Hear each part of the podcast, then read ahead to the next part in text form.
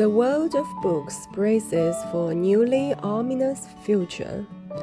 In these isolated times, many people are inside reading, but the book business, like others, is bracing for catastrophe. As the severity of the coronavirus outbreak continues to intensify, authors, publishers, and booksellers are struggling to confront and limit the financial fallout. The potential long term effects for book retailers are sobering.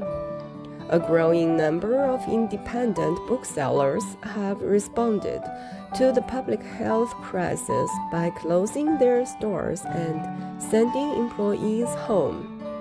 Other bookstores, which often serve as community hubs as well as businesses, are trying to offset falling foot traffic by offering customers free delivery or curbside pickup.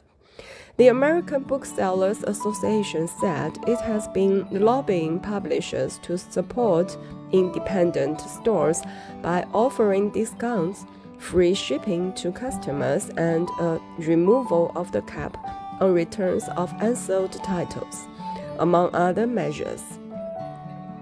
Other groups have been raising money to donate to hard hit independent stores.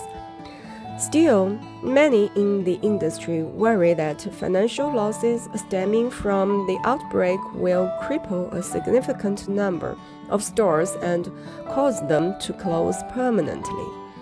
Others fear that the lockdowns and government guidelines mandating social distancing will give an even greater advantage to Amazon as more homebound customers turn to internet shopping.